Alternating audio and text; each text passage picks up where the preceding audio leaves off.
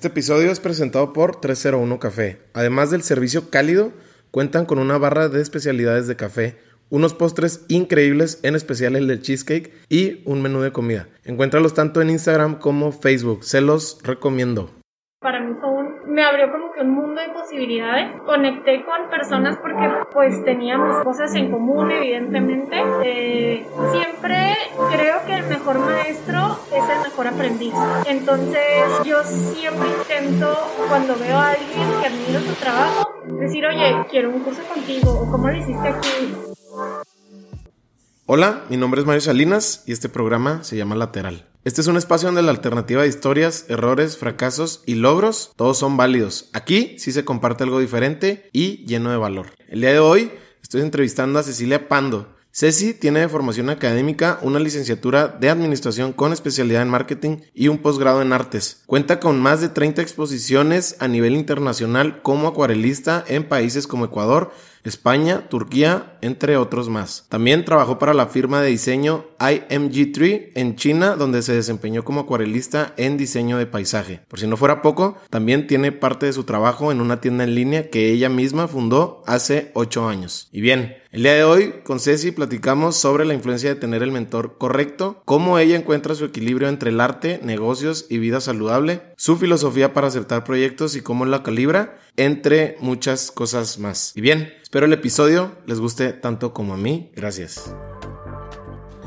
Ceci Pando, Cecilia, pero le vamos a decir Ceci para fines prácticos porque así es como la conocemos. Ceci, ¿cómo estás? Hola Mario, pues muy bien, muy contenta de estar aquí y pues como que un poquito la normalidad de platicar persona persona. Ya sé, estamos aquí en el 301 grabando y pues espero y, y, lo disfruten tanto como nosotros esta plática. Ceci, bueno, yo te conozco por el lado Académico. académico, por así decirlo. Compartimos ahí bastantes aventuras por sociedad de alumnos ahí en la licenciatura en administración con especialidad en marketing del TEC de Chihuahua. Después hiciste una maestría en artes. Así es. En la UACH. En la web. Y ahorita eres desde, recuérdame nada más cuánto tiempo tienes de carrera como acuarelista. Pues mira, es que ahí sí tengo como que no sé exactamente, porque de pintar acuarela, acuarela ya tengo 15 años. Entonces, podríamos decir que de manera profesional, cuando salí de la, de la universidad, ahí empecé como que ya con mis pininos de vender y intentar dedicarme a eso. Entonces no sé exactamente cuántos años, pero sin hacer cuentas así este, de uno más uno, pues ya yo creo como unos 10 años. Wow, pues sí, sí tienes ya. Das clases, has dado clases en, en escuelas privadas, estuviste en China, ahorita vamos a platicar al respecto porque qué fácil se dice estar en China trabajando, pero seguramente no lo es. Oye, platícame para empezar de menos a más. ¿Quién es Tani Nogueira y cuál es la influencia que ella no nada más tuvo, sigue teniendo? No, pues Tani, ahora sí que me voy a agarrar hablando. Dale, dale. No, pues eh, cuando yo estaba niña entré a unas clases de pintura porque mi tía entró a clases con el papá de Tani, don Benito Nogueira, que es acuarelista, bueno, era acuarelista, de los que empezó con la escuela de la acuarela aquí en Chihuahua. O sea, fueron unos señores que gracias a ellos hay acuarelistas aquí. Y en Chihuahua habemos algunos comparados con, con otros estados, o sea, somos algunos. Entonces, eh, mi tía entró y me dice que si quiero entrar a clases con la hija de Tani, Natalia. Entonces Natalia, pues bien buena onda, sí, yo me acuerdo que tenía como 8 años y ella debería de andar en sus 20, no sé exactamente porque es que cuando estás chiquito todo el mundo es bien grande. Todo el mundo es bien grande. Entonces, pero yo creo que andaba como en los 23, más o menos, 24. Yo me acuerdo que la veía y yo decía, wow, ella es súper cool, porque aparte que en su EPA y lo dando sus clases y yo llegaba y me acuerdo tanto que llegaba y lo, así que música de Dido y olor a café, ¿no? Wow. Y yo entraba así de que está súper cool, soy bien una chica por venir, venir a pintar con ella. Entonces resulta que Natalia este, decide casarse y se va a Italia. Entonces, pues se me acaban las clases. Y no sé cómo estuvo, porque la verdad no me acuerdo, pero eh, Tani me adoptó en, su, en sus clases de adultos. O sea, eran puras señoras, eh, amas de casa, jubiladas, que tenían los días en las mañanas, porque siempre las clases ahí son entre semana y en la mañana. ¿Qué edad tenías ahí? Yo creo que tenía como unos 10 años. 10 más años. o menos. Sí, o sea, ¿estás Wow. de acuerdo que aceptar a una niña en una clase que tienes para puro adulto de 10 años, o sea, no cualquiera? Que es yo creo que el primer acierto, ¿no? Que tiene la maestra, como ese ojo tan clínico para ver el talento. Ese corazón tan bonito de saber que si alguien quiere aprender, este, que tenga en dónde aprender. No me atrevo a decir que fue así como que, ay, porque me vio el talento, porque es un- era una niña de 10 años, o sea, en realidad es muy temprano para saber si sí, si no, si le va a, ir- si le va a seguir uno por ahí, pero eh, creo que vio mi interés y la verdad yo me sentía bien acogida y bien a gusto. Entonces, como eran las clases de la mañana, yo solo podía ir en vacaciones. Entonces, era vacaciones de Semana Santa y yo, o sea, primer semana ahí estaba. Vacaciones de verano y yo ahí estaba. Entonces, yo, o sea, siempre como que tuve la suerte de que me estuvieran recibiendo y pues son amigas mías que con las cuales crecí. Y pues ahorita ya las señoras por decir, mis amigas de la pintura tienen 70, 80 años, 60 las más jóvenes. Y me ayudaron mucho como a ver también las perspectiva y crecer con adultos y tener conversaciones de, de adultos desde bien chiquita, pero en un ambiente como que bien, bien amistoso. Todos nos criticábamos nuestro trabajo, pero era un ambiente de, de crítica constructiva muy padre, de aplaudirnos los aciertos, los logros de otras. Y pues es porque Tani lideré a ese grupo. O sea, esa es la clase de personas que, a las cuales ella tiene como imán, porque no nada más yo, o sea, somos muchas las que hemos pasado por ahí, que nos hemos quedado y no nos hemos quedado y unas van y regresan, pero todas con la misma vibra y la misma como necesidad de crear y al mismo tiempo de, de nutrirte de tus compañeros. Entonces, Tania ha creado un grupo del cual espero yo algún día poder tener esa clase de grupo, o sea, formar niñas, estar abierta a, a compartir mi conocimiento y no ser egoísta con lo que yo sé o, o con mi tiempo, porque no, no, es que yo, yo amo a esa señora, la admiro mucho y la amo, porque aparte siempre es- ha sido capaz de mantenerse actual, o sea, siempre es- anda muy actual, siempre está creando, siempre eh, aprende de los demás y es muy humilde. Entonces espero yo poder ser tan humilde como ella para seguir aprendiendo, aunque ya tenga 40, 50, 60, 70 años y morirme aprendiendo, ¿no? Ya. Sí, y yo creo que también es un reflejo de lo que ella ve en ti, porque yo creo que los mentores que hemos tenido muchas veces encuentran valores similares donde pueden compartir. Lo veo mucho alrededor de, lo, de la gente que, que te rodea. Ceci, estuviste entonces a partir de los 10 años y hiciste ya trayectoria a la par cuando decides ya saltarte y empezar a crear bajo tu propia bajo tu propio talento. Pero en eso pues estás estudiando en una en una universidad en el Instituto Tecnológico de Chihuahua. Hiciste tu carrera estuviste en la parte social con con, con la sociedad de alumnos, pero ¿cómo es ese momento en el que tú decides a lo mejor no seguir esta parte lineal, por así decirlo, o tradicional de irte a la maquila, a coca, lo que sea, y decides como seguir respetando tu, tu esencia? O sea, porque son a los 18, a- perdón, a los 22, 23 años. Ajá. O sea, realmente no estamos tan maduros algunos, digo, hablo por mí, pero tú cómo, cómo haces ese proceso, qué tan difícil o qué tan retador fue. Es que yo pinté toda mi vida, pero extrañamente nunca lo vi como opción a dedicarme a... O sea, yo lo hacía porque me gustaba. Iba a talleres o iba con a cursos o así, porque me gustaba y quería aprender. Nunca tuve como que la chispa de estar exponiendo fuera o dedicarme a esto, sino que yo siempre quise tener mis propios negocios, como que fue a lo que siempre le tiré, entonces dije sí, administración, y como que ya tenía así, ya me veía de que de empresaria, era lo que yo le estaba tirando, ¿no? O sea, ser ejecutiva, tener empresas, gerente de alguna maquila, pues sí, o sea, la verdad. Entonces, resulta que cuando ya entro, tuve la fortuna, la verdad, de que me hablaran de una maquila y me contrataran antes de salir de, de la escuela. Yo no sé cómo, o sea, yo no mandé currículum ni nada. Si un día me hablaron y me dijeron, oye, este, ¿te interesa un puesto en LID? Y yo, ¿qué es LID?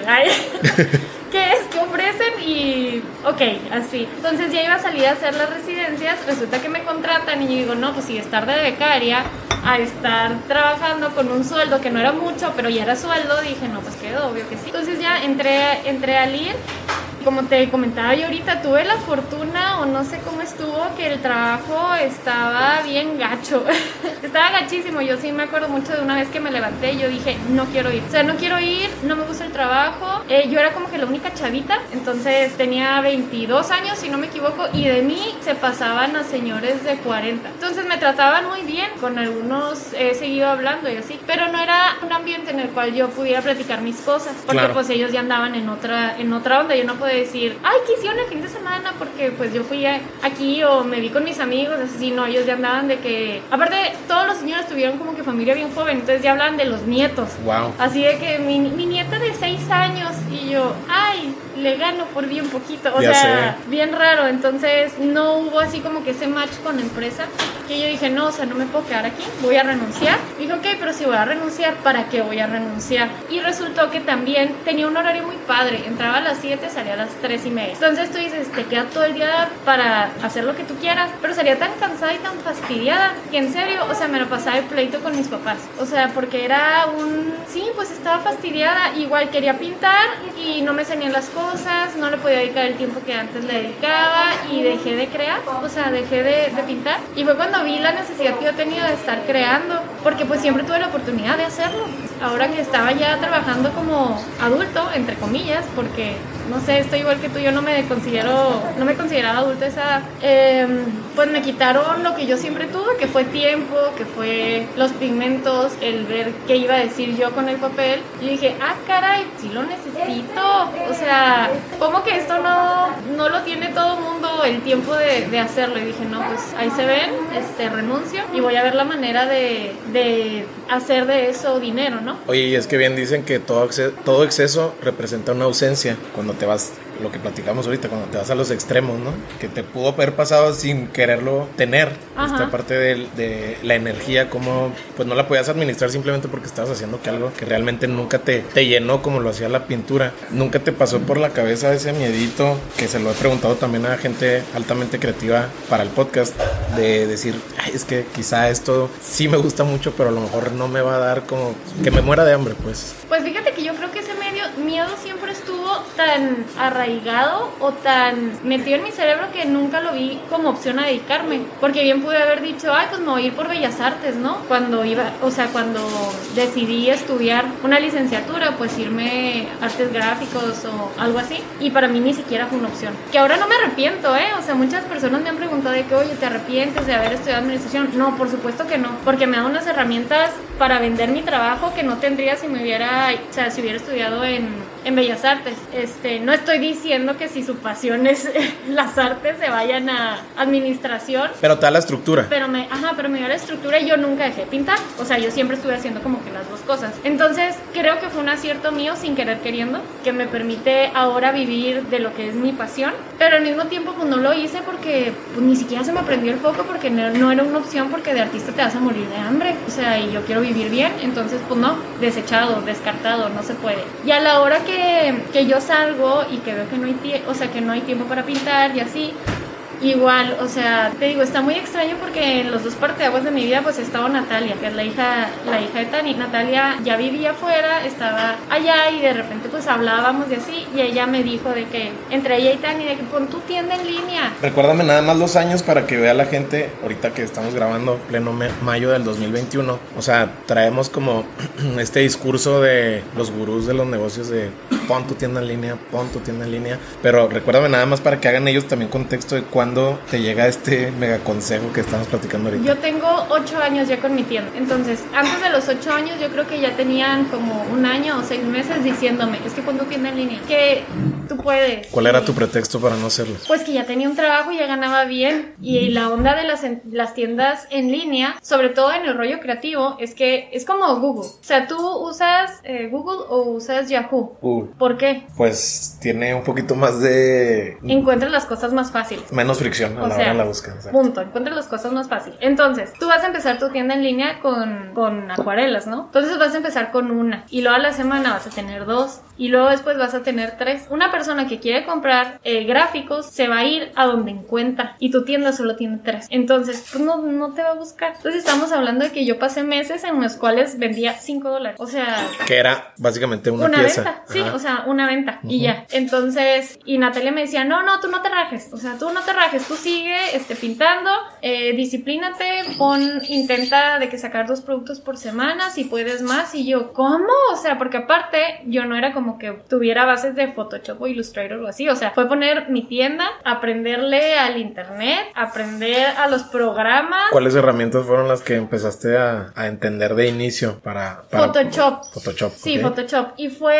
este, no sé si te acuerdas, no sé si a ti te tocó, me imagino que sí, que sí te acuerdas de Arturo Plata, que estaba con nosotros. Entonces, él dio un curso, antes de que yo pusiera mi, mi tienda, dio un curso de Photoshop em, como para principiantes, así de que bien basicote. Fue con el que aprendí a recortar y a pegar. O sea, yo sabía Photoshop recortar y pegar. Y yo dije, sí, una tienda en línea, ok, vamos. Venga. Sí, claro que para sacar un solo producto duraba dos semanas. O sea, en el mundo digital eso es como nada, o sea, es nada. Entonces, pues va, va creciendo como tu inventario de productos y la gente va volteándote a ver. Pero estamos hablando que yo como artista a los 23 aprendiendo Photoshop estaba compitiendo con personas que tienen 600, 700, 1000 productos. Entonces, para que se den una idea, yo ahorita, 8 años después, tengo creo que cerca de 600 productos, si no me equivoco. O sea, me ha costado 8 años crear 6 productos. Entonces, así como que llegar, entrar y decir, sí, yo les voy a competir a esas empresas, pues no estuvo fácil. Y Natalia y Tania, y Tani nomás me decían así de que no, te vas a rajar. Y yo, tú puedes, sigue creando, sigue creando. Y luego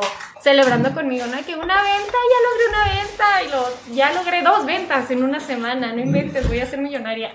Oye, justo recuerdo una plática que tuvimos que te queríamos invitar para una colaboración allá en Higi, que no la pudimos concretar, no recuerdo por qué. Y me acuerdo mucho de esa plática que tuve contigo y te estaba tú sonando el teléfono y me decías, estas son notificaciones de venta de mi tienda. Y yo decía, lo vi tan lejano, estamos hablando de hace cinco años. Ajá. Y ahorita, o sea, ya todo el mundo llegó tarde, pareciera ser, pero también pareciera ser que todavía hay mucho campo. No Sí, sé tú claro. cómo lo consideres. Eh, todavía hay mucho campo porque aquí en México casi no se vende. O sea, ya empezamos, y sobre todo con la pandemia que nos vimos obligados como que a comprar en línea, las personas mayores se vieron obligadas a comprar en línea, se le está perdiendo el miedo. Pero, eh, pues todavía nos falta mucho. O sea, mi mercado es más Estados Unidos, Europa. Quisiera pensar que en algún momento voy a vender más aquí en México. Entonces, pues es este ir viendo la oportunidad de ir entrando en los hogares mexicanos, ¿no? O sea, como artista, que vayan viendo, ah, pues ella se dedica a esto, es una tienda de confianza, le invitan a podcast, entonces no me van a, no me van a estafar. entonces, este, pues el mundo es un mercado, o sea, y, y va, va igual, o sea, hay lugar para todos. Es una manera, en el momento en que te das cuenta de que tú como creador estás ofreciendo un producto único, un estilo único, entonces te conviertes, ¿cómo lo podré decir? Es como si todos están vendiendo chocolate, una nieve de chocolate, todos, todas las tiendas tienen nieve de chocolate y tú estás vendiendo una nieve de vainilla. Todos tienen chocolate y fresa, ponle dos opciones, chocolate y fresa y tú solo vendes vainilla. Pero la persona que quiere vainilla te va a comprar a ti, no a todos los que demás que tienen chocolate y fresa, porque tú estás ofreciendo algo único. Entonces es que el mercado te encuentre y tú encontrar el mercado. Claro. Estar ahí presente. O sea, tienes que estar cerca, cerca de donde está pasando las cosas, ¿no? Por así decirlo. O sea, es decir, ahorita, justo ocho años, otra vez ocho años atrás, se empieza a mover tu tráfico, tu tienda, ya, ya lo dijiste, ¿dónde? En los mercados de Europa y de, y de Estados Unidos, que en ese momento ya estaban listos para. A lo mejor si tú te decías, es que yo nada más quiero vender en Chihuahua o en México, quizá a lo mejor no hubiera fluido como ahorita está fluyendo. Sí, no podría, no podría dedicarme a lo que me dedico si no hubiera visto más allá de lo que viene siendo México. Y es algo que eh, he visto como que no mucha gente logra comprender como el poder de la globalización y lo que viene siendo el internet, que realmente para mí, por decir, me resulta súper cómodo no tener mis negocios, porque yo no estoy dependiendo de lo que hace AMLO, por ejemplo, de los impuestos de aquí, casi no me afectan, la verdad. Eh, la economía nacional, pues tampoco. Entonces yo intento y siempre he intentado manejar todo lo mío en los países más estables y con la moneda más estable y eso me resulta beneficioso eso, y luego aparte, eh, ganando, por decir en dólares, en un país que está en pesos, Sí, es- pues todavía más. Es el, es, el, es el sueño de cualquiera que, que esté de este lado acá en México, ¿no? Sí, Ganar en verdad. dólares. Entonces, pues así es como armé todo este rollo. Oye, Ceci, justo lo que acabas de decir me queda claro que esa estrategia de mercado y de toma de decisiones sí te ayuda mucho traer este, este contexto de, de- Sí, administración y de mercadotecnia. y mercadotecnia, ¿no? Porque esta toma de decisiones tan estratégica lo estás jalando de muchos libros que los dos tomamos allá en, en, las, en nuestras clases. de los congresos. De los también. congresos. Sí, qué útiles van los congresos. Sí, pues razón. yo creo que aprendí más de los congresos que de las materias, la verdad, pero sí, o sea, los congresos como que te actualizaban, ¿no? Oye, tu trayectoria ya platicamos, has traído mu- mucho, mucho recorrido y pues sí, la verdad es que eres muy versátil y la gente se va a ir dando cuenta que a medida que nos estén escuchando la, la versatilidad que tienes. Estuviste trabajando o aplicaste, entiendo, para una firma, un despacho de diseño en China, así nada más, ¿no? En China.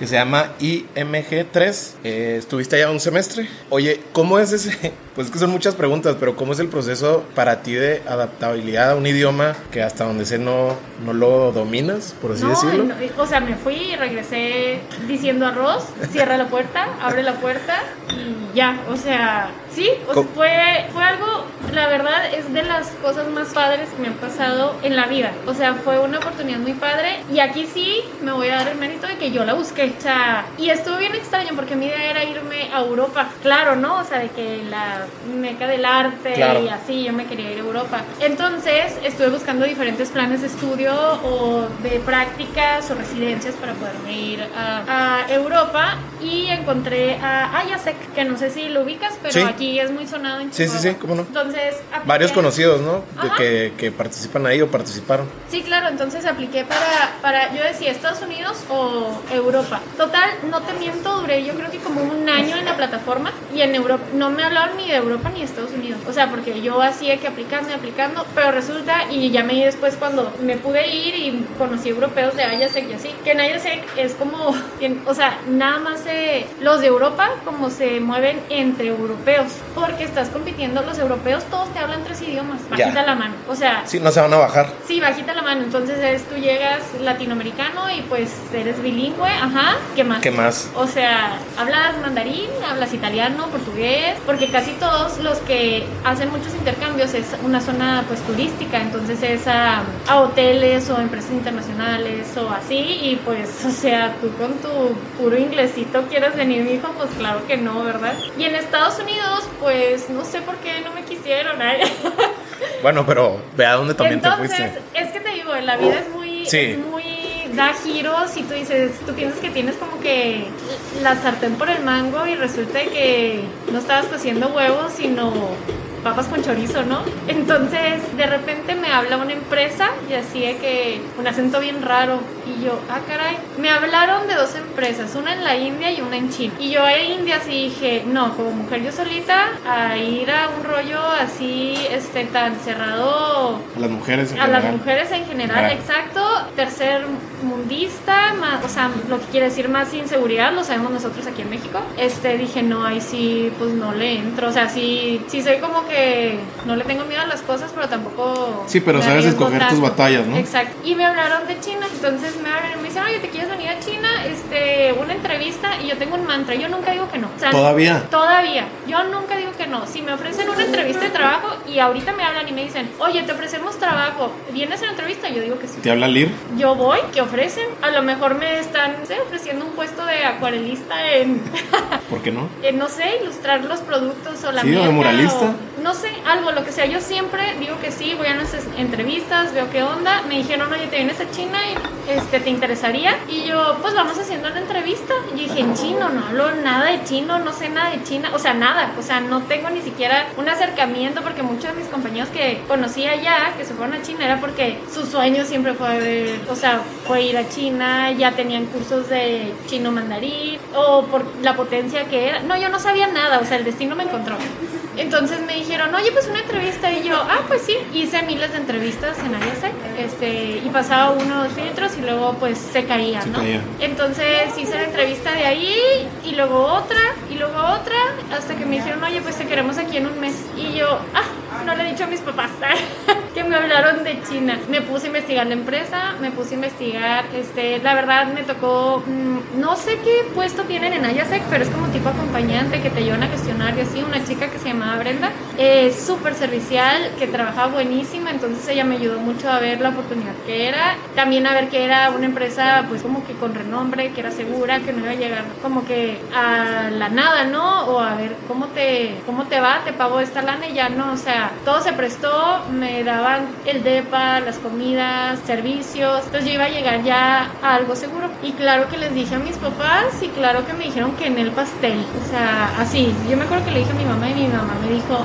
no, o sea, no te vas. Y yo, ¿por qué no? Y lo, no, no, es que yo como sé que allá no te van a aceptar o que es tráfico de blancas o sí, pues, o sea, mi mamá reaccionó con miedo, ¿no? Y mi papá dejó que mi mamá reaccionara. Claro. O sea, sí. Tu papá es como tú, sabe elegir sus batallas. Sí, o sea, fue así como que mi papá, sí, tu mamá dice que no. Y Es lo, no. ay, qué mala onda tu mamá, haz de cuenta. Ah, Lo va a escuchar y sí va a decir, sí, ok, híjole, ya te Gracias. Sí, pero y a mi mamá pues sí le dio mucho miedo porque pues igual que yo pues no sabía nada de hecho. Entonces eh, me acuerdo que sí tuve una conversación con mi mamá y le dije, mira mamá, vamos bien. Le dije, así ha sido todo mi proceso y yo así te digo, me manejo en la vida. Yo voy viendo, o sea, las oportunidades que se me presentan. Digo que sí y voy viendo si después digo que no. Entonces le dije, yo no me voy a quedar mamá por el miedo que tú tengas, ni por el miedo que yo tenga. Si tienes miedo a que vaya a ser inseguro, dame chance de mostrarte que no es así. O sea, vamos investigándolo porque si es algo inseguro, pues ni yo me voy a ir. O sea, tampoco es como que vayas a decir que sí y arriesgarte a o poner en riesgo tu integridad física, ¿no? Entonces le dije, hay que darle la oportunidad, a esta oportunidad justamente, este, de desmentir los miedos que, que tengamos. Entonces, discúlpame, pero así con miedo y todo, pues yo voy a seguir el proceso. Entonces, así de que poco a poco, este, mi mamá es que me da miedo que no sea una empresa reconocida. Ok, este, mándame la carta de que está afiliada al gobierno, eh, sitio web, y resultó que era una de las empresas de eh, diseño de paisajes y, y diseño arquitectónico más famosos de, de China y la empresa en Chengdu, o sea, era como nueva, iban a abrir ofi- oficinas ahí, tenían. Entonces por eso estaban buscando gente de interna o sea, así como internacional, porque aparte en China es como que un plus muy grande tener a, a extranjeros en, en tus empresas. O sea, así como que un tanto snob, ¿no? Sí, pues rollo. hablando de diversidad, ¿no? Ajá. Pues es que la cultura es muy diferente allá, entonces allá si ven a los extranjeros como, wow, lo merezcas o no. O sea, puedes ser bien malo en lo que eres, pero eres extranjero y ya eres bien bueno. Entonces ya después, o sea, de entrada, es como con los doctores. Sí. Te dicen eh, que alguien es doctor y es, es bien listo, es bien culto. Y luego ya después con algunos te das cuenta que son medio pendejos. Pero de entrada ya son listos. ¿Sí, Claro. me explico? Entonces más o menos así es con Sí, los- o sea, llevan dos pasos adelante, ¿no? Ajá, exacto. O sea, la carta de presentación está súper cool. Entonces era lo que estaban, pues lo que estaban buscando. Se dio que todo parecía seguro, todo se veía bien y pues me fui. Oye, ¿cuál es puntualmente, llé- llévame llévanos a un ejemplo en esa realidad que tuviste en China? ¿Así algún choque cultural que realmente a lo mejor te haya sorprendido o asombrado en tu estadía por aquel país? Comida, gente, no sé, cultura, etcétera. Yo allá aprendí algo que me ha ayudado en la vida y que me atrevo a compartirlo porque, o sea, para mí fue como un, no inventes, así funciona el mundo.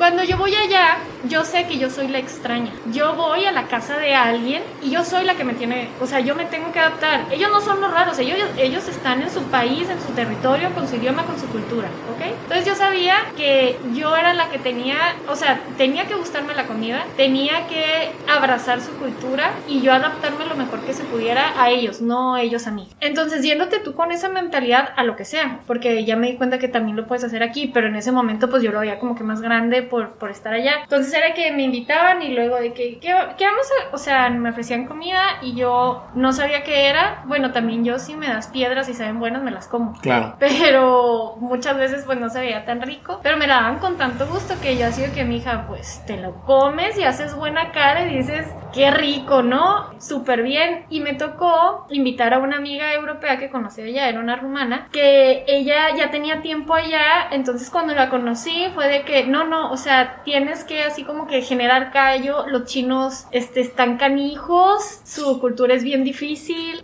este, entonces, así como yo te voy a proteger y bien buena onda y me llevé súper bien con ella. Entonces la invité a un viaje que hicimos con mis amigos chinos que dije, ay, me tocó suerte, mis amigos chinos son bien buena onda. Y ya me di cuenta que la vida te sonríe si tú le sonríes a la vida. Entonces, si tú vas a cualquier lado, te ofrecen un platillo con todo el cariño del mundo y te lo están haciendo especialmente para ti y tú dices, ay, ese es raro, lo siento, no como eso. O sea, imagínate lo que siente la otra persona dando a probar algo de su cultura, ¿no? Y yo lo vi en ella, o sea, y yo dije, pues es que por eso los chinos son tan difíciles, porque en realidad la que es difícil es ella con la cultura, o sea, e, ella quiere que el mundo se adapte a donde ella nació, pero ella no nació aquí, o sea, ella viene de visita. Entonces, como que tuve ese choque en el que yo dije, ok, sonreír y aceptar me genera más apertura de la demás gente que si yo me ahuevo a darles mis ideales o mi manera de ser o de vivir, ¿no? Y aparte aprendo de mí, aprendo de cosas nuevas que me gustan, que no sabía que me gustaban, me abre los ojos a nuevas posibilidades y soy feliz y la gente es feliz conmigo. Entonces, el regresar de allá a en algo tan diferente y haber dicho, me pude adaptar, fue como, pues aquí en mi cultura, en la empresa en donde esté, con la persona que me toque enfrente, pues yo también lo puedo hacer. Y si le sonrío, la persona lo más seguro es que me vaya a sonreír de, de regreso. Sí, sí, entonces, bueno, pues sí, yo creo que le, le diste el clavo hablando de, de, adaptabilidad y cómo uno tiene que llegar a formar parte de un entorno, no ese entorno va a formar parte de ti, es decir, como dices tú, o sea, pues a mí me tocaba probar su comida, leer lo que ellos consumen, adaptarme, ¿no? Volverme, volverme parte de ese entorno. Me encantaría decir que leer lo que ellos consumen, pero ya eran alfabeta. ¿En serio? sí, sí claro, claro, claro. Fue, bueno, pero... Ese fue un choque para mí también, puedo decir, pero muy grande, porque ja, cuando me fui jamás pensé que iba a ser analfabeta. Claro, no, no, no te pasa ya, menos a esa altura, ¿no? Exacto, de que... entonces tú dices de que, ok, pues si me, si no hay cómo llegar, pues llevo en camión. Sí, güey, ¿y cómo vas a escoger las rutas si no puedes leer las rutas y todas son rayitas y palitos que se ven iguales? O sea, fue todo un reto. Yo me persignaba todos los días cuando salía de mi casa y dije, ojalá esta tarde sí regrese. Así, me perdí, no hombre, inmensidad de veces. Oye, pero cuando uno se pierde es cuando uno se encuentra más, ¿no? Pues cuando tienes miedito de que... de ver dónde andas, no te encuentras tan, tan fácil. Bueno, pero es un proceso de iteración porque te aseguro que ya fuiste fluyendo. No, y aparte, conforme. pues te digo, no me fui así como que a lo menos, o sea, China es, es seguro, mm. en, entre comillas, comparado aquí con México es muchísimo más, seguro, okay. más seguro. Entonces yo me persignaba no porque de que a ver si regreso de que me morí en el camino, ¿no? Sino de que pues a ver a qué horas, espero si llegara la hora de la cena, porque si hubo muchas veces que me perdí y yo lo que hacía era, este, me aprendí cómo se decía metro. Y a la persona que me encontraba en la calle, pues nomás así como como bebé de que metro y lo que metro por favor y lo que metro metro así hasta que me decía por dónde estaba el metro. O sea era fue mi como técnica de salvación. Y así regresaba yo a mi casa, o sea, metro y mi, mi dirección, que ya no me acuerdo cómo se decía, pero era así como que mis monedas para salvarme de donde quiera que me dejara el autobús o, o el taxi o así. Entonces me encantaría decir que leía lo que ellos leían, pero no, ni siquiera la tele veía, porque pues tampoco entendía nada. ¿Y dónde encontrabas como tu espacio más allá de la acuarela, trabajo? ¿Dónde, qué otros hobbies pudiste construir estando allá? Fíjate que el ejercicio siempre me ha acompañado desde que estoy muy niña. Eh, mi mamá ha sido siempre muy disciplinada. Ella es deportista de toda la vida, hace karate. Entonces, si bien yo nunca fui karateca, eh, siempre me trajo la gimnasia, la natación, bla, bla, bla. Entonces, mi hobby allá era irme a correr. Entonces, me buscaba de qué parques, este, diferentes parques, y luego aparte los parques están súper hermosos porque tienen un chorro de agua. Entonces, todos los parques tienen un lago, todos los lagos tienen peces, es plantitas bonitas, como bosquecitos, así bien padres. Entonces mi hobby era agarrar mis tenis e irme a conocer parques, a correr, um, pues como que a empaparme de la arquitectura de, de allá de China que es tan bonita. Otra, tuve mucha suerte de encontrar a mi mejor amiga de, de allá de China, que fue eh, se llama Cia, eh, y ella se fue de intercambio a Holanda. Entonces ella hablaba muy bien el inglés y hicimos match luego luego. Entonces ella este fue como que el comodín, ¿no? De, que a lo que yo no le entendía, no, no me adaptaba, como ella sí conocía la cultura occidental, porque ella le tocó ir y adaptarse a la cultura occidental, podría como que explicarme o hacerme entender este, cómo estaba el rollo. Entonces eso fue como una gran ventaja, pero sí, o sea, la verdad es que sí fue un tanto solitario mi estadía allá, porque no es como que los chinos hablen mucho inglés, o sea, no hace tanto tenían las fronteras cerradas y les cierran como que el consumo de la cultura occidental este, sus líderes. Ya. Entonces, pues casi nadie habla inglés. O sea, adultos nadie. Más bien las generaciones. Más las Ajá, a partir de mi generación para abajo son las que hablan un poquito de inglés. Los niños ya les han metido como más el rollo de ser bilingües, pero los de mi generación era este open the door en close the door y se acabó.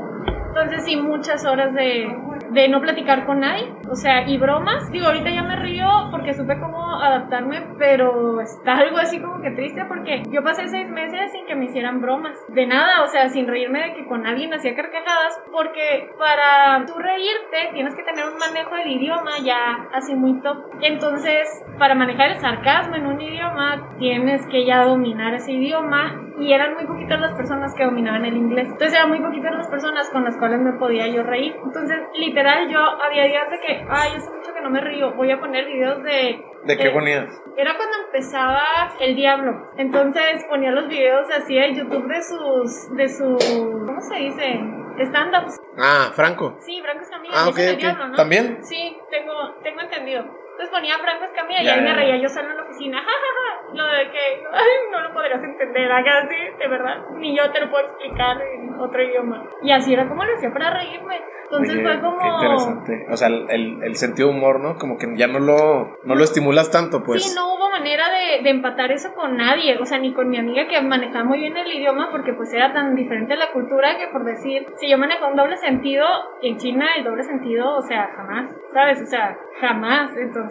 Oye, pues, Ceci, vamos a cambiar un poquito de tema, Dime. pero sí, sí es muy interesante lo que mencionas de cómo tu mentalidad a la hora de decir que sí, porque pues sí abre posibilidades. Si no vean la película de, de Jim Carrey, Ándale. eh, ¿cómo se llama? No me acuerdo, pero sí sé cuál es la que Bueno, dices. ahí Ajá. vamos a poner ahí en las notas del episodio. Hay un, un psiquiatra que también suelta líneas filosóficas que me vas a ayudar en la pronunciación, no sé si se pronuncia Jacques Lacan, donde él habla de yo pienso donde no soy y soy donde no pienso. Para mí eso, bueno, yo lo pudiera conectar, sé que él lo conecta con la parte psicológica, yo lo pudiera conectar un poquito con este llamado famoso estado de flow. Apenas lo dijiste y fue como que donde hice match, yo también. ¿Tú crees que también te pasa a ti a la hora de crear tu arte? Digo, ya, ya supimos todo el músculo que tienes respecto a todo lo que creas, porque son ocho años de constante creación, justo como lo dice tu, tu mentora, pero, o sea, ¿cómo es tu proceso respecto a este estado de concentración tan alta? que creas y luego después lo estructuras y luego después haces la, la comercialización y luego después haces tu networking y luego después te me vas al food y luego te haces crossfit y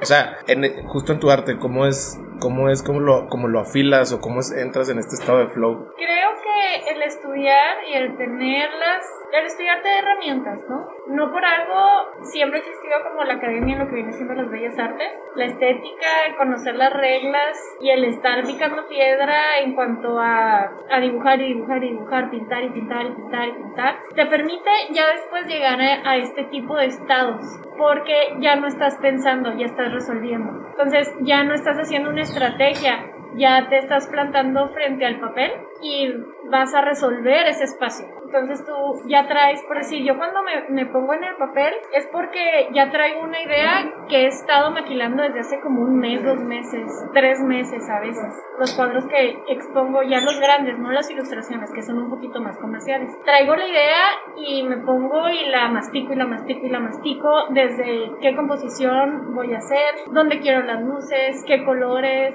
qué colores van con el tema que estoy diciendo y a veces llegas ahí y en el estado de flow cambian los planes, ¿no? Pero estás resolviendo, no estás adivinando. Porque ya traes las herramientas, ya traes el estudio, ya conoces las reglas del juego. Entonces ya empiezas a jugar. Decía, me- nos platicaban en una entrevista que tuve con Andrés Aguilar, que entre varias cosas es fundador de Risaterapia, cómo la improvisación es todo menos improvisar. O sea, es toda una consecuencia de una preparación, de estímulos, de aprendizajes, de enseñanzas, de errores, montones, para llegar a ese momento. Inclusive lo, lo explican muchos estandoperos como Luis C.K. o Chris Rock que hablan mucho de cómo ellos preparan ese material basado en muchas experiencias que las conectan, las escriben, las desglosan y luego ya las traducen en un beat o en un show de 60 minutos. O sea, realmente nunca están improvisando. qué bonito, nunca lo había visto de esa manera, pero tiene todo el sentido del mundo. Claro, porque si tú lo, o sea, regrésalo, ¿no? O sea, es como Steve Jobs, conecta todos los puntos y ve cómo te trajo, o sea, yo, bueno, yo lo veo en mí, o sea, cómo me trajo lo que estoy haciendo ahorita, pues es por la consecuencia de muchas experiencias que he tenido que ahorita me llaman a, a entrevistar a gente como tú o las que he mencionado anteriormente. Entonces, si tú lo conectas, pues todo te va a llevar, todo te va a llevar. Sí, la improvisación es Sí, me encantó. te lo voy a robar. Róbalo, róbalo porque no es mío, aparte. Oye, Ceci, bueno, has sido, le pegaste duro al fútbol, que entiendo que ahorita a lo mejor no estás tan de lleno, pero por, sí, ¿verdad? La, la, la, lesión es la rodilla, la rodilla, pero bueno, has hecho CrossFit así de, de lleno, entiendo que te cuidas mucho en la, en la alimentación, si, si te, si te seguimos en tus redes sociales nos vamos a dar cuenta de eso, pero a mí lo que me llama la atención es cómo combinas todo eso y todo lo pones como en una balanza donde hay un equilibrio, y a lo mejor esa es mi percepción, ya platícame tú cómo, cómo se ve eso, o sea, dónde lo encuentras y cómo le haces para no volverte loca. Justamente el ejercicio para mí es como la manera de no volverme loca. Es mi tipo como de meditación y de no, de, no trabajar, porque yo trabajo todo el día. O sea, todo lo que leo en mis tiempos libres es sobre arte. Los programas que veo son sobre diseño, arte, cocina. Yo, ¿Cocina? Sí, me encanta cocinar. Me fascina cocinar. Le tengo una admiración muy grande al, al arte de la cocina. O hacer como una mini esculturita en muchos platillos. Para mí es algo y soy muy creyente que las artes se nutren. Entonces yo consumo baile, música, por decir, con mi mejor amiga que es cantante, nos hemos podido nutrir por ese rollo de que la música, es las artes Entonces siempre estoy como que en ese modo. Y llega el deporte y es otro rollo. O sea, es otro rollo, otro rollo y estás contando repeticiones, estás preocupado por tu ritmo cardíaco, que si te vas a desmayar, que si no te vas a desmayar, que corren más rápido, que ya menos te alcanzan. O sea, me saca de, de ese rollo y me permite como que el equilibrio de que, ok, sí, muy, muy padres las artes y así, pero pues también date chance de, de competir en otra onda, de hacer amigos y platicar de, de otras profesiones. Entonces, soy extremadamente competitiva hasta el punto que a veces no es tan divertido soy muy competitiva y soy muy competitiva también. Entonces, por decir, cuando entré al cross, estuve compitiendo muy poquito, la verdad, duré. Pero me metí muy de lleno y de chorro de horas entrenando y así. Y me acuerdo que andaba cansada todo el tiempo también y yo bien feliz porque pues ya me salían cosas y así. Hasta que yo también dije, oye, espérate, o sea, ¿te vas a dedicar al deporte? ¿Dónde, ¿Dónde está la lana? ¿O qué es lo que estás haciendo? Dije, no, o sea, me estoy desviando, o sea, lo mío es, es pintar y este es hobby, entonces tengo que tratar el deporte como el hobby que es. Y si un día no se puede entrenar, pues no pasa nada, o sea, no pasa nada, porque todavía era de que yo me ponía y es que no entrené. Sí, esa era la clase de pláticas o discusiones que tenés contigo misma, ¿no? Ajá. Que no te dejaban tan tranquila, por así sí, entonces dije, no, si es un hobby, trátalo como lo que es, pásatela padre, si puedes entrenar, qué padre, si puedes entrenar, no. Y luego en ese eh, ser de deportistas y así, me tocó a Mariana Guerrero, que es mi nutricionista. Perfecto. Se me fue. Entonces, en este conocer deportistas y así, conozco a Mariana Guerrero, que es la que básicamente la que me enseñó. Yo siempre he comido bien, pero sí era súper Ella me enseñó como que a ver lo que metes en tu cuerpo como los nutrientes, no tanto como nomás este lo que comes y ya, sino la calidad de, de, alimento que comas es la calidad de vida que vas a tener. O sea, y piensas mejor, estás de mejor humor. Somos lo que comemos. Somos lo que comemos, básicamente. Entonces, para mí sí fue un cambio bien, bien cañón desde que la conocí y que estuve con ella, porque le dio otro giro a la alimentación. Entonces eso lo junté con el hecho de que admiro mucho a los chefs y, entonces intento copiar de que las recetas sí me quedan y otras no tanto y me saben buenas pero se ven feas, pero así es como, como lo he hecho y también la cocina pues es otro hobby en el cual es, pues le dedico como que su tiempo y a veces se puede y a veces puede, ¿no? Pero pues intentamos siempre poder alimentarnos. Oye, más allá de preguntarte cuáles son tus fuentes de inspiración, porque ya me contestaste esa pregunta sin querer queriendo, ¿cómo mantienes este filo o esta frescura en el arte que sigues creando, además de, esta parte que tienes empresarial ya muy bien desarrollada. O sea, ¿cómo te mantienes fresca y pues, actualizada? Justo como lo mencionamos antes de empezar a grabar. Creo que es bien importante tener amigos que se, no nada más que se dediquen a lo tuyo, sino que estén como que con ese perfil. Entonces, por decir, yo tengo fotógrafos, tengo, tuve la fortuna aquí en Chihuahua, si alguien me está, por favor, contácteme, pero así acuarelistas como tal, de mi edad, no conozco algo como de la U. Que digo, yo traigo ese rollo porque me juntaba con señoras grandes, este,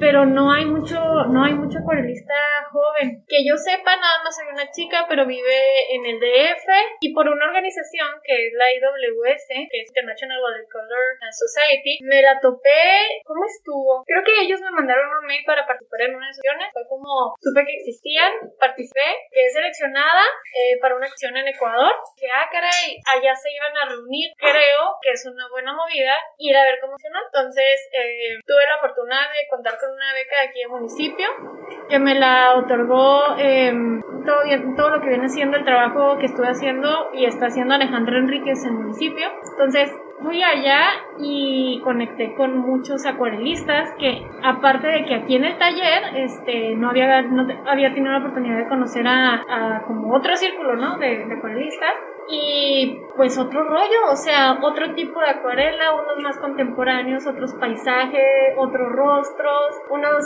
en colores bien monocromáticos, o sea, un color, dos colores, otros de que pintando con un chorro de pigmento, un chorro de colores así, y para mí fue un, me abrió como que un mundo de posibilidades. Conecté con personas porque pues teníamos cosas en común, evidentemente. Eh, siempre creo que el mejor maestro es el mejor aprendiz. Entonces yo siempre intento, cuando veo a alguien que admiro su trabajo, decir, oye, quiero un curso contigo, o cómo lo hiciste aquí, o cómo resolviste este espacio, y aprender, aunque no sé exactamente lo que yo hago, porque digo, es una herramienta más, que yo después a lo mejor voy a necesitar, a lo mejor ahorita no me llama tanto la atención, pero yo no sé cómo mi proceso creativo me va a llevar a determinadas vertientes que después voy a decir, no inventes esto, lo puedo incorporar. Algo no tan lejano, es muchos años yo me rehusé a hacer retrato, no me gustaba pintar caras, y me llegaban pedidos, que es lo más usual de que, oye, pues me, yo no hago retratos, si quieres, eh, ve con fulanito, porque no era algo que disfrutaba. Yo ahorita me dedico a hacer retratos y retratos y retratos. Ahorita la faceta que traigo, ¿por qué me llegó ahorita? No tengo idea. O sea, no tengo idea, pero ahorita disfruto mucho hacer retratos. Si me hubiera cerrado la oportunidad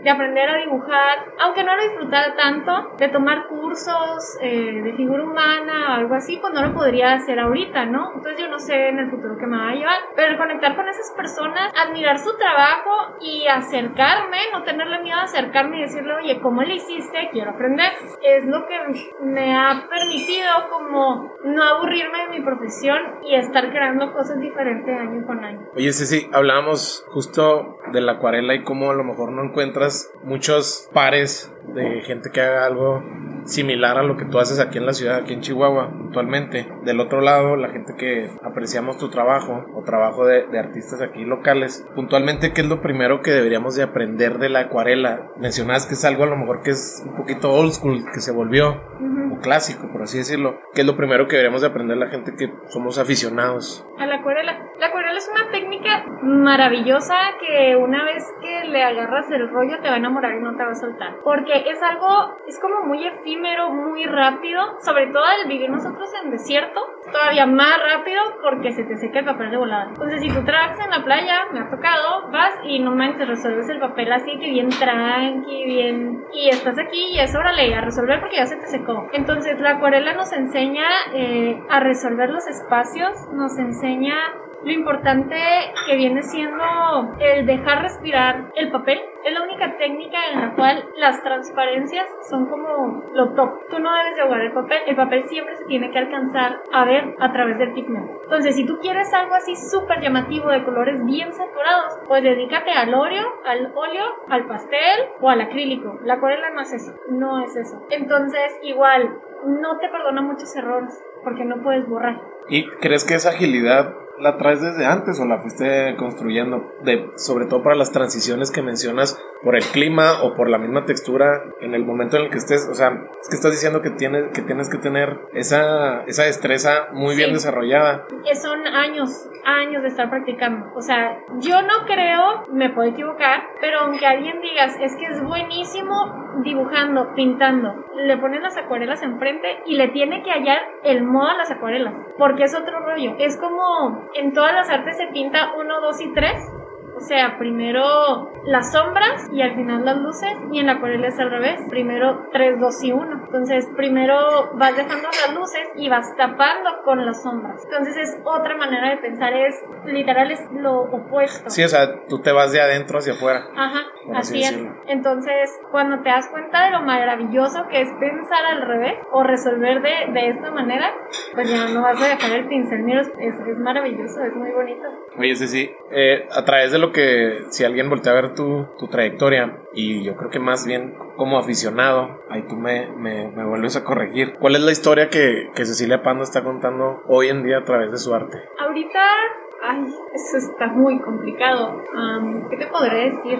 ¿Qué digo a través de mi arte? La verdad es que en cuanto a trabajo pictórico, estoy centrándome mucho en mezclar. Tuve una época muy grande de abstracción, en la cual solo pintaba abstracto. Y luego me metí mucho en lo figurativo, en retrato. Y ahorita estoy intentando sacar, estoy pintando muchas miradas. Y lo padre de, de esto y el reto que me doy es por medio de la abstracción y de lo contemporáneo, que bueno, por un lado lo contemporáneo y la abstracción es como las cosas que no tienen forma, entonces es los colores, la estética, las manchas y por otro lado lo figurativo, que es si yo dibujo un bodegón, una persona, o sea, algo que sí reconoce el cerebro de un humano, ¿no? Que digo, es un gato, es un perro, es una silla, ¿no? Entonces estoy juntando esas dos cosas para intentar transmitir lo que la mirada de la persona que retrato me está diciendo. Entonces estoy pintando muchas caras, eh, pero la cara es como el pretexto, la mirada es el objeto. Es la esencia. Es la esencia. Entonces se me ha hecho como que algo, un reto muy padre. Ya tengo como algo de tiempo como masticándolo y haciéndolo. Y aparte con todo lo que viene siendo la psicología del color y así, por decir, si es una mirada retadora, pues qué color le voy a poner, amarillos, rojos, en oscuros, qué composición voy a hacer, eh, cómo hacer desafiante unos ojos, no, no es cosa sencilla, ¿no? Cómo hacer alegre unos ojos, cómo hacer eh, una mirada triste o una mirada feliz, es, es complicado, pero es ese como análisis e introspección que estoy intentando marcar en los papeles. Esa sensibilidad que mencionas tiene que ver mucho con el estado emocional por el que estás pasando ahorita, 2021, mayo. Sí, fíjate que me pasó algo muy curioso que de hecho lo pueden ver en, en, mis redes sociales y les da este como comezoncita a ver los cuadros de los cuales voy a estar hablando. Estoy seguro que sí los va a dar. Entonces pinté a una niña, eh, era como cuando empezaba la cuarentena, entonces traía yo mucha ansiedad, cosa que jamás he tenido, o sea, jamás me había dado ansiedad y yo traía ansiedad, no sabía cómo se masticaba eso o qué se hacía con ansiedad, ¿no? Entonces dije, pues me voy a poner a pintar porque eso me calma. Por primera vez tampoco he podido tomarle foto yo a mis modelos, siempre tomo las fotos yo a mis modelos pero pues yo sí me recluí, o sea, seguí muy al pie de, de la letra las normativas de lo... Entonces, pues no me reunía con los modelos para tomarles fotos como en otras veces lo ha hecho. Y me encontré una foto en internet y dije, ah, bueno, esto va a ser un buen ejercicio. Me gustó mucho la mirada de la niña, que era así como tierna, feliz y así. En mi mente, te digo, siempre como que mastico primero las ideas y dije, ok, tierna, feliz, igual a rosa, amarillo, pastelito, colores así como cálidos eh, y pasteles para que fueran como de la mano con, con la carita de la niña. Y a la hora de empezar a pintar, pues sí empecé con amarillo y moradito y terminó siendo, siendo unas manchas moradas verdes, amarillas frías y me acuerdo que vi el cuadro y yo dije, ¿qué es esto? O sea, la niña más triste, asustada, así la vi y luego yo, no, no me salió. Haz de cuenta, o sea, para mí fue un fracaso porque yo dije, no era lo que yo quería transmitir, o sea, yo quería la mirada y escogí esa foto porque la niña estaba como que, pues bien bonita y bien feliz. Y tal, no me gustó que volteé el cuadro, o sea, lo terminé y luego yo, ay, qué, qué rollo con esta niña. La volteé y la castigué y la puse así. Van pasando los meses la descastigo, la, la volteo para ver si tenía como en mi mente como salvación, ¿no? Y digo, no inventes, o sea, es que esto es valioso porque así estaba yo. esa, esa niña es lo que yo, yo traía en ese momento, o sea, yo tenía miedo, yo estaba insegura, yo estaba ansiosa y cómo pretendía pintar algo feliz si no es cierto que yo estaba, que no estaba así. Entonces es extraño como eh, de pasar a ser un cuadro que lo vi como un fracaso por no lograr lo que yo quería, es uno de mis más grandes logros porque creo que transmite lo que yo sentía y me parece tan maravilloso que lo hice como de manera subconsciente que ahora es así uno de mis top. Que lo tienes en tu en tus plataformas. Lo tengo, no, lo tengo, es que mis cuadros, así mis cuadros cuadros no los pongo como que en la plataforma de venta en línea. Los pongo en mis redes sociales y vendo los originales, no no los archivos como lo que viene siendo en, en Etsy, ¿no? Ok, perfecto.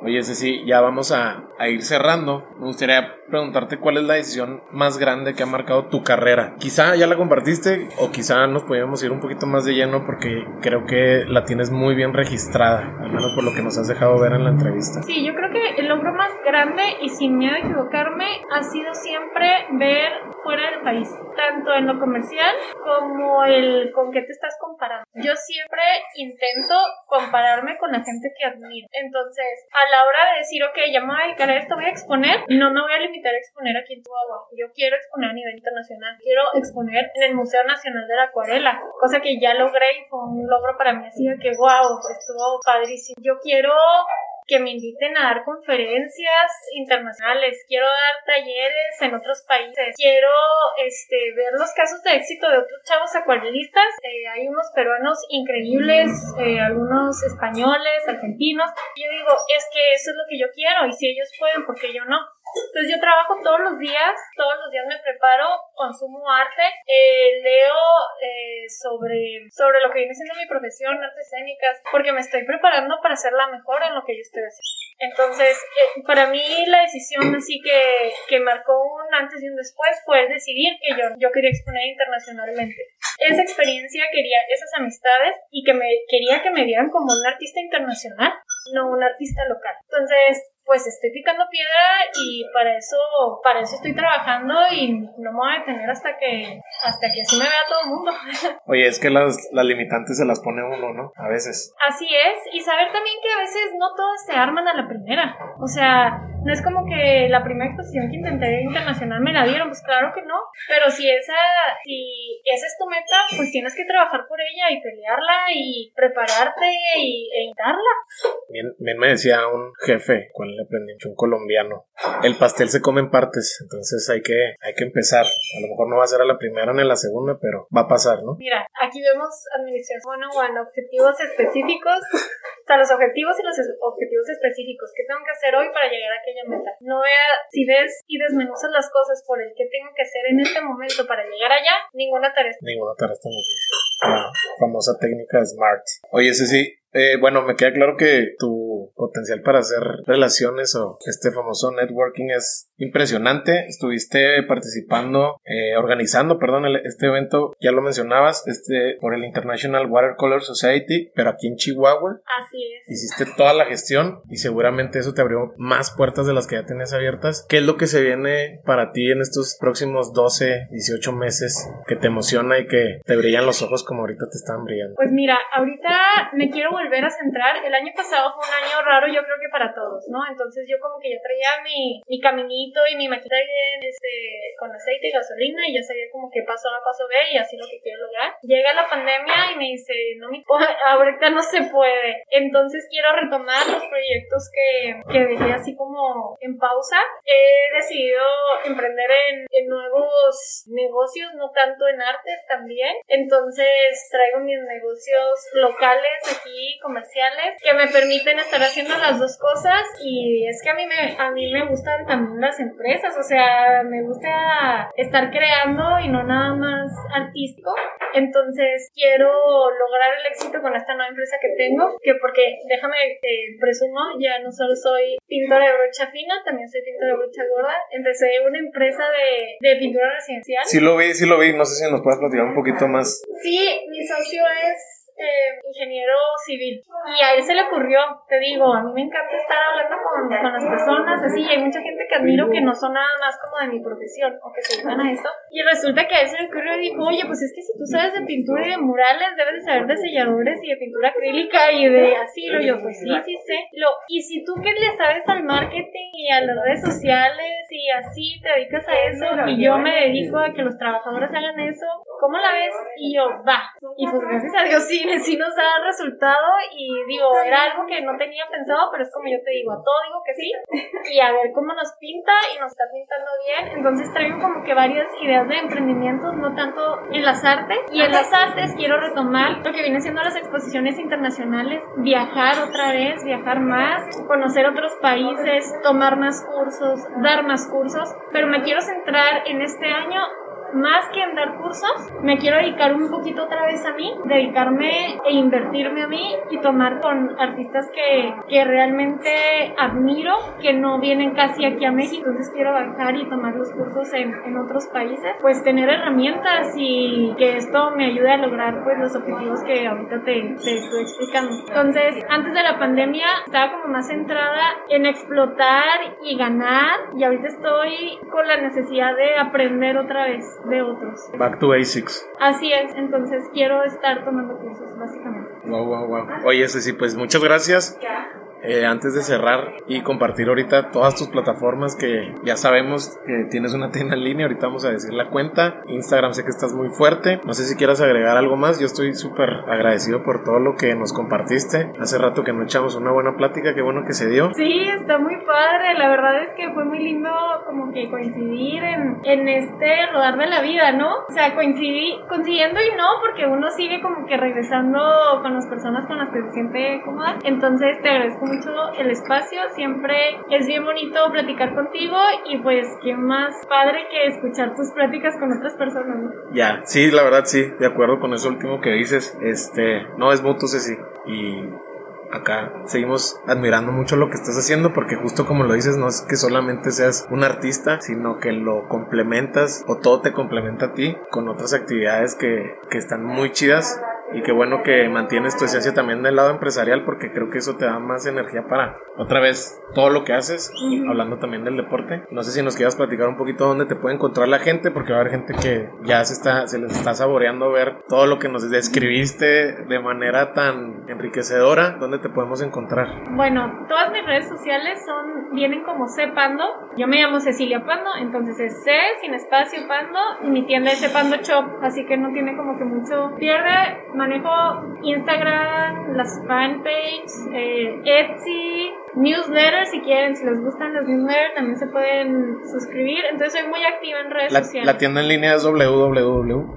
www.sepandoshop.etsy Etsy. Ajá, punto com. Que es tu Etsy, host, ajá, imagino, ¿no? así es. Perfecto. Ceci, pues nada, te quiero agradecer mucho. eh, por ahí te va a estar siguiendo la gente. Y pues gracias por la plática. No, gracias, Mario, qué gusto. Y listo. Pues como ven, Ceci tiene una mentalidad que le ha ayudado mucho a abrirse puertas, sobre todo de manera internacional. Si te gustó el episodio, suscríbete en iTunes y regálanos una opinión. Eso nos va a ayudar mucho. También nos puedes seguir en Spotify y búscanos en Instagram como Lateral Podcast. Menciónanos en tus historias si conectaste con algo de lo que escuchaste. Mi nombre es Mario Salinas y nos vemos en el próximo episodio. Gracias.